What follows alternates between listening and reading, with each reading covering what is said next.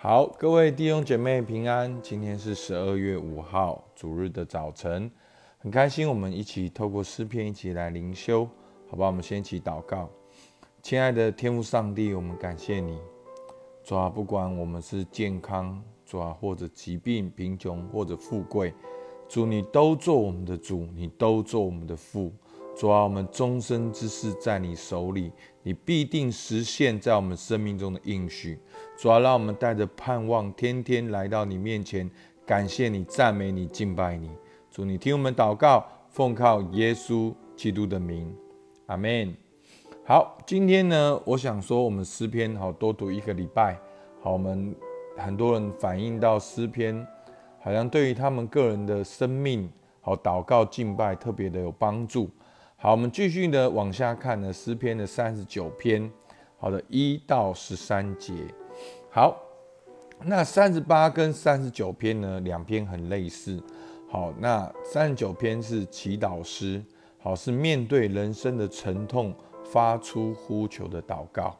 那三十八跟三十九篇两篇呢，都是诗人在病中的祷告，也都有承认自己的罪。然后好像也都在神面前呢，选择默然无声。好，所以呢，都是诗人很内心的一些的感受跟祷告。那不管人生的高山低谷是什么，在诗篇我们看到的就是真实的人生、真实的祷告、真实的回应。所以弟兄姐妹，诗篇挑战我们基督徒过一个真实的基督徒的生活。而不是好像养在那个鱼缸里面的金鱼，好，虽然很好看，可是它是在鱼缸里面，好像盆栽一样，好，所以我们基督徒的生命是可以来到神的面前，有真实的关系，能够跟人有真实的关系，好，所以今天呢，当一看到诗篇的时候呢，我就有个感动，诶，是不是可以把今天的诗篇？变成是一个祷告的指引，我们可以用它来操练祷告。好，所以呢，我的方向大概是这样哈。我把今天大概简单的分了五段。好，第一段，诗人说出心里的话，好，他的生活现况。好，第二段，诗人向神求，知道他的一生，也对照世人。好，第三段，好，诗人在祷告中敬拜祈求。第四段，他祈求神把他的责罚拿走。第五段，他求神回应他的祷告，给他力量。好，所以呢，我就用祷告解释祷告的方式来说今天的诗篇。好，我们先看第一段，诗人说出心里的话，他生活的现况。好，第一节到第三节，我曾说我要谨慎我的言行，免得我舌头犯罪。恶人在我面前的时候，我要用绝环勒住我的口。我默然无声，连好话也说，连好话也不出口。我的愁苦就发动了，我的心在我里面发热。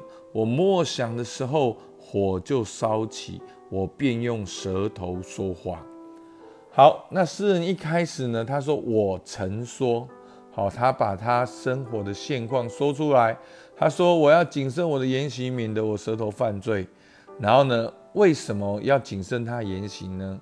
因为恶人在他的面前，他也想用恶言来回来抵挡恶人。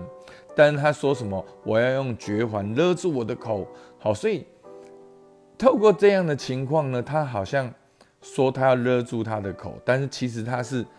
碰到恶人的环境，一个真实的环境，恶人一直在攻击攻击他，然后他说他要避免他的舌头犯罪，他要勒住自己的口，他要默然无声，好，连好话也不出口，所以这些话在他嘴巴里面，他的愁苦就发动，他的心就在他里面发热，所以好，真的是很贴切的说明了他的现况，他如何遇到恶人，他又不想要用。恶言相向，可是他不想这样子的时候，那个愁苦就在里面发动。好，所以呢，诗人就说出他现在心里的话，他生活的现况。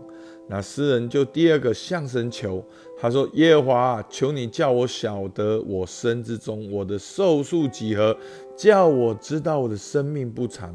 你使我的年日载如手掌，我一生的年日在你面前如同无有。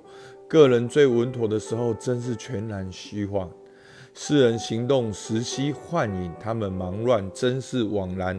积蓄财宝，不知将来有谁收取。所以。”当恶人在这里面对哦，当诗人在这里面对恶人的时候，他就会去想啊，那到底他要多久？他的人生要多久？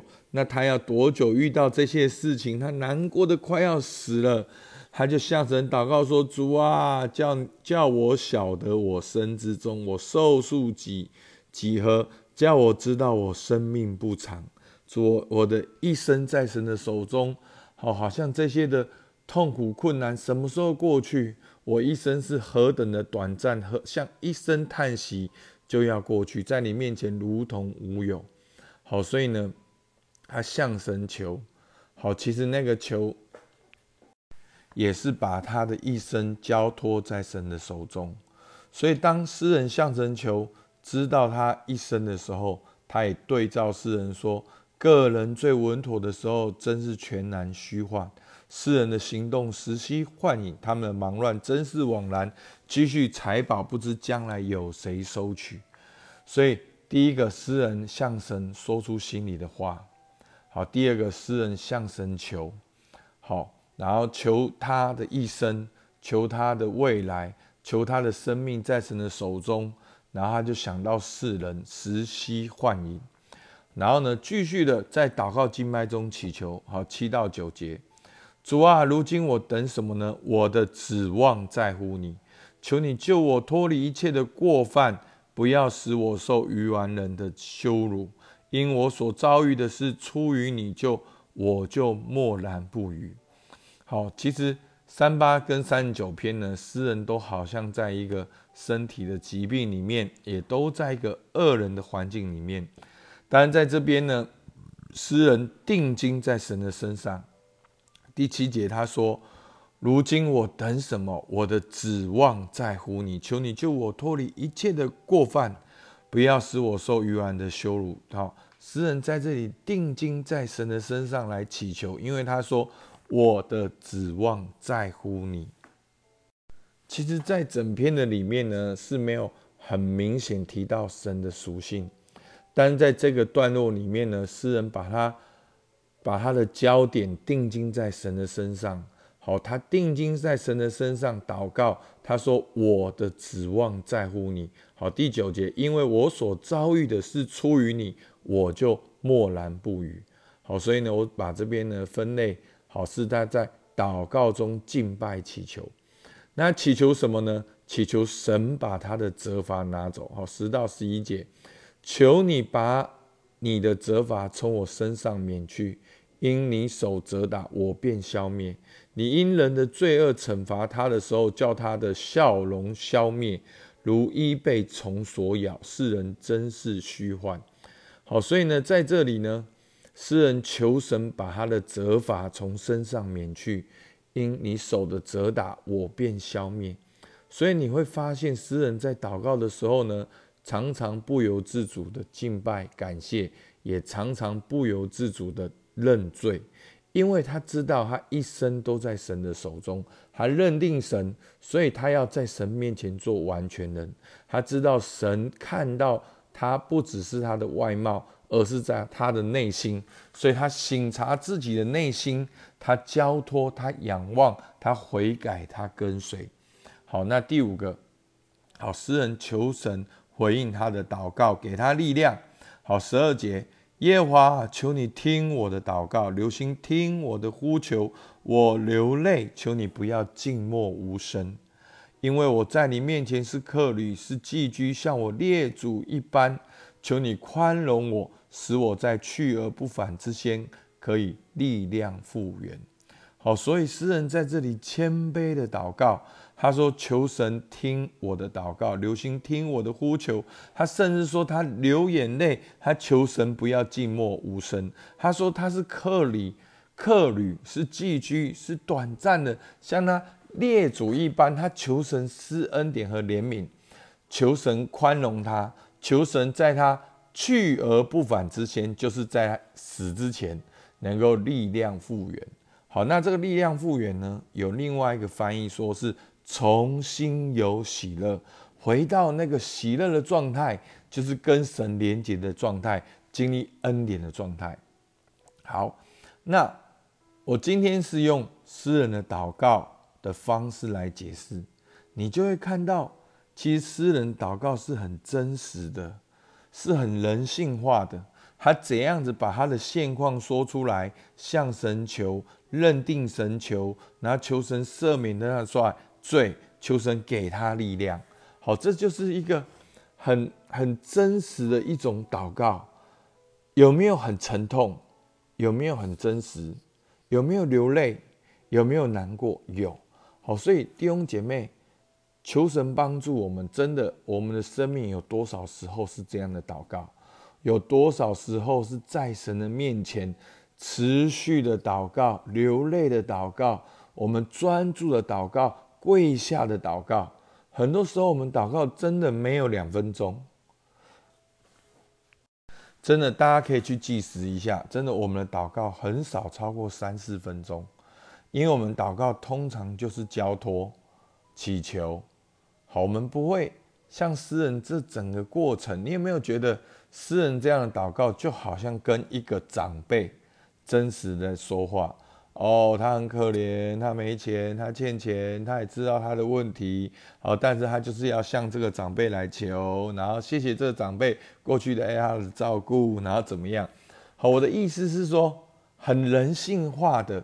在跟神持续的互动，好，所以呢，牧师今天帮大家哈列一个祷告的大纲，好，那这个祷告大纲不是绝对的，只是我今天有感动这样做，好，所以第一个，你可以祷告出你的现况，真实的现况，真实的感受，真实的需要，你就按照这个一步一步的回答他，好，去经历这个祷告。第二个，你可以祷告出你的需要，好，叫你。好，求神叫我晓得我身之中嘛。好，求你给我什么什么什么什么，然后对应世界的价值观。好，看见世人是怎样怎样怎样怎样。好，那这个可能很复杂，没关系，你就直接祷告，你的需要是什么，你就具体的祷告出来。然后呢，你认定神的祷告，因为只有神能够满足你的需要。不断的感谢，为了神已经在你身上所做的感谢。好，感谢赞美敬拜是有一些些微的差距的。好，感谢是为了神已经在你身上所做的，赞美是为了神的大能跟作为，敬拜是为了神的属性跟所事。你委身在神的这个同在里，所以通常敬拜还会接着就是回应。好，就是要向神回应。所以呢，我们第三个认定神的祷告。感谢赞美敬拜之后，我们就求神光照，光照你自己有无得罪神、远离神的地方。我们认罪悔改，交托这件事情的主权，交托你对工作主权、你对感情、家庭、婚姻、亲子的主权、夫妻的主权。你求神光照，也交托主权，而最后求神给你力量，赐福于你。好，那这不是一个宗教、一个自式，而是。我们试看看，用诗人这样子的祷告，我们可不可以更真实、更贴近神的心意，好不好？求神帮助我们，我们起来祷告。主啊，是的，主，我们真的知道，在每一件事情的遭遇里面，不管是环境，主啊，或者是人的行为，主啊，我们真的看到有些事情，我们也有责任。主啊，求你来光照我们。在我们心中里面的软弱污秽，主，远离你的地方，主啊，求你宽容我们，使我在去而不返之先能够力量复原。主啊，求你能够恢复我们的喜乐，那个喜乐是从跟你连结的喜乐，那个喜乐是与你同行的喜乐，那个喜乐是感谢赞美敬拜你的喜乐，那个喜乐是侍奉你的喜乐。主啊，求你恢复这样的喜乐在我们当中。准听我们祷告，奉靠耶稣基督的名，阿门。好，我们到这边，谢谢大家。